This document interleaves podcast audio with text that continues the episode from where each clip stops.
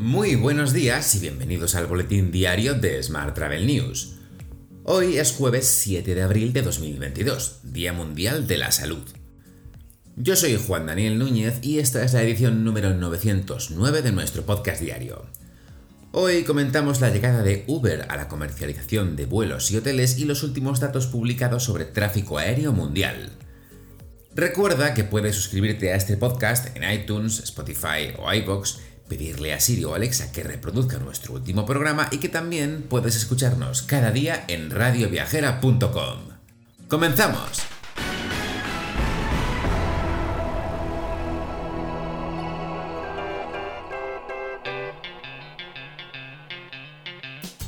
Airbnb ha anunciado que se alía con tres ONGs españolas para ofrecer alojamiento gratuito a refugiados ucranianos. La plataforma de alquiler turístico ha explicado que estas se suman ya a las organizaciones que colaboran para ofrecer este servicio, como Save the Children en Suecia o la Organización Internacional para las Migraciones. Pero sin duda la noticia del día es que Uber ha anunciado su intención de convertirse en una super app de viajes. La compañía está añadiendo nuevas opciones de reserva de viajes para los usuarios en Reino Unido, esto es parte de un impulso estratégico para convertirse en una super aplicación y una ventanilla única para los viajes nacionales e internacionales. El gigante de la movilidad estadounidense está añadiendo opciones para reservar vuelos, billetes de tren, habitaciones de hotel y alquiler de coches. Como te digo, de momento solo en Reino Unido.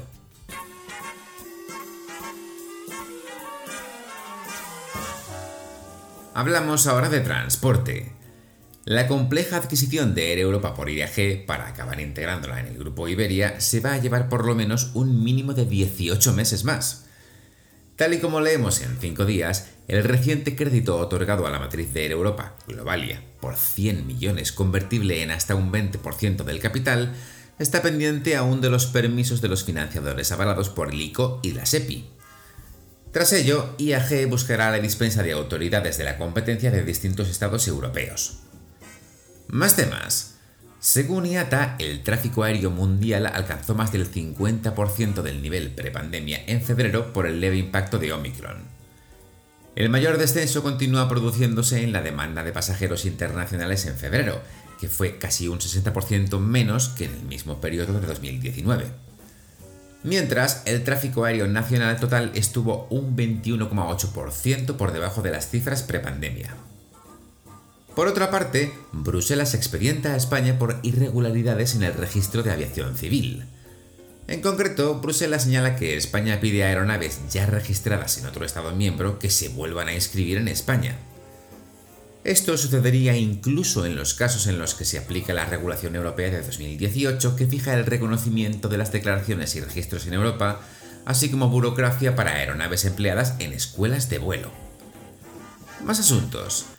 AENA implanta en sus aeropuertos una aplicación para ayudar a las personas con necesidades especiales en aeropuertos. Dicha aplicación, desarrollada por la Ingeniería Pública e INECO y que AENA implanta en su red de, de aeropuertos, busca facilitar el tránsito por los aeropuertos a las personas con trastorno del espectro autista o trastorno específico del lenguaje. Mejora así su experiencia como usuarios y también la de sus acompañantes. Por su parte, Indra implanta sus sistemas de tráfico aéreo en el nuevo Mega Hub aéreo de China. En concreto, la empresa española se encuentra poniendo en servicio los sistemas del aeropuerto de Chengdu Tianfu. Este hub cuenta con tres pistas de aterrizaje y capacidad para 60 millones de pasajeros en la actualidad, una cifra que espera doblar para 2035. Y hoy también te cuento que Norwegian Cruise Line ha anunciado que va a comenzar su viaje navegando hacia el mundo del metaverso. Lo hace con el lanzamiento de la primera colección de NFT de la industria de los cruceros. Norwegian subastará y pondrá a la venta una colección de 6 NFT para celebrar el lanzamiento de la vanguardista clase prima de la compañía. Será el miércoles 13 de abril de este año.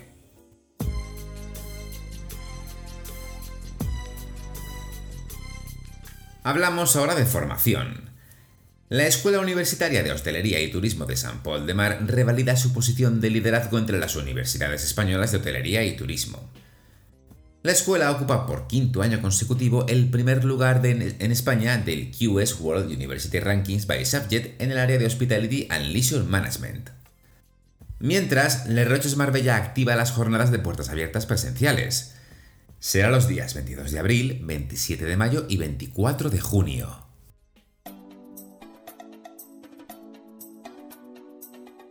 Vamos con la información sobre destinos. El secretario autonómico de Turismo y Comunidad Valenciana, Francesc Colomer, ha presentado el Plan Territorial de Sostenibilidad Turística de la región. Lo ha hecho en una jornada donde se han reunido los 11 destinos que en 2021 consiguieron la aprobación de sus planes de sostenibilidad turística en destino. Colomer ha resaltado que esos destinos que consiguieron en 2021 la aprobación lo hicieron tras una tragedia y supieron ver mejor que nadie la oportunidad de los fondos europeos para transformar sus destinos. Más temas. Legado y captación de negocios serán las claves del turismo de reuniones madrileño este 2022. Atendiendo a las demandas del sector y para otorgarle una mayor visibilidad, se reforzará la promoción en destino y se impulsarán los viajes de incentivos premium en Madrid. Más de 60 acciones promocionales, formativas e institucionales o el desarrollo del programa delegado con herramientas como el reto Madrid Challenge o Plus son algunas de las principales líneas de actuación del MCB, Madrid Convention Bureau. Y hoy también hemos conocido que las viviendas y alojamientos turísticos de Andalucía rozarán el lleno en Semana Santa. La ocupación para esos días festivos está ya al 85%. La Asociación de Viviendas Turísticas de Andalucía detecta un cambio de comportamiento con reservas muy de última hora. Además, destaca que los precios han subido respecto al año pasado, pero que aún no alcanzan los de la época anterior al COVID.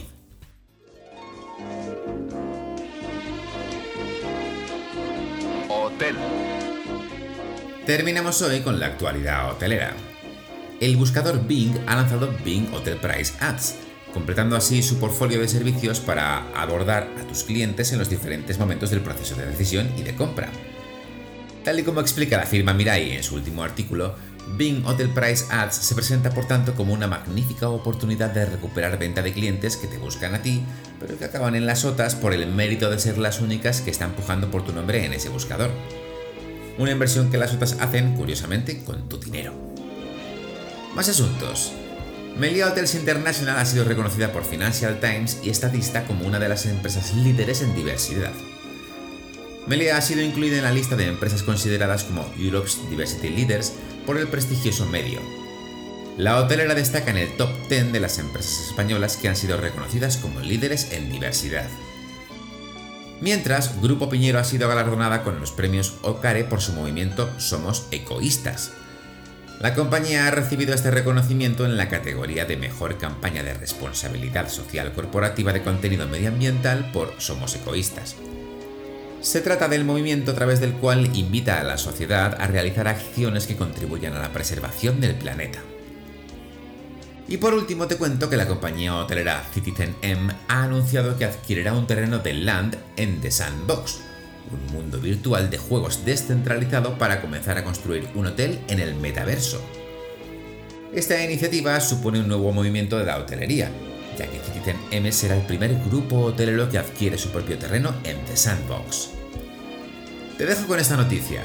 Muchas gracias por seguir nuestro podcast y por dejarnos tus valoraciones y comentarios en Spotify, iBox o Apple Podcast. Recuerda que puedes suscribirte a nuestra newsletter diaria entrando en smarttravel.news y en la sección Suscríbete. Cada día, antes de las 8 de la mañana, te enviamos un correo con las principales noticias, la lista de los próximos eventos y algunas sorpresas más que te pueden gustar. También puedes recibir un mensaje con los titulares del día directamente en tu WhatsApp. Para ello, solo tienes que añadir el número 646-572-336 a tu lista de contactos y enviarnos un WhatsApp con la palabra alta. Eso es todo por hoy. Muy feliz jueves.